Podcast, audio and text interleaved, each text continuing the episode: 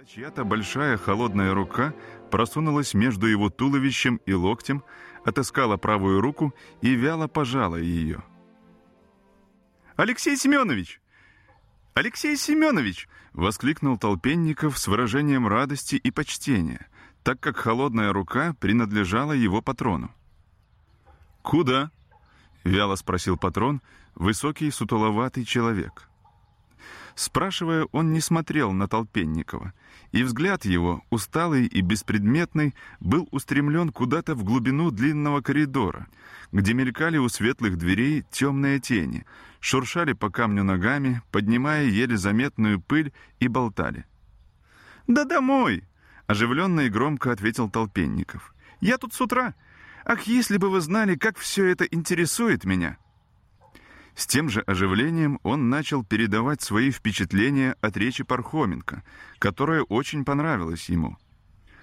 Между тем, как тяжелая холодная рука незаметно увлекала его наверх, в комнату совета присяжных поверенных. Там Алексей Семенович молча раскрыл свой туго набитый портфель, покопался в нем и протянул помощнику бумаги в синей обложке с крупной надписью «Дело». «Вот», Завтра в съезде. Тут и доверенность.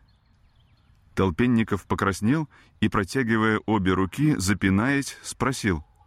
«Как завтра? И я? А вы?» «Я сегодня еду в Петербург», — равнодушно и устало говорил патрон, медленно опускаясь в кресло. Тяжелые веки едва приподнимались над глазами, и все лицо его, желтое, стянутое глубокими морщинами к седой щетинистой бородке, похоже было на старый пергамент, на котором не всем понятную, но печальную повесть начертала жестокая жизнь. «Ну как же?» — отталкивал толпенников бумаги. «Ведь я...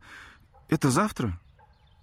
Последнее слово он выговорил с особенным страхом и особенным почтением. «Да, тут все есть. Приговор мирового, черновик моей апелляционной жалобы. Ну да все. Постарайтесь не провалить.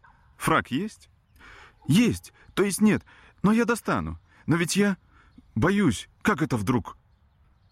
Алексей Семенович медленно поднял свои усталые глаза на помощника, все еще державшего в руках бумаги, и как будто знакомое что-то.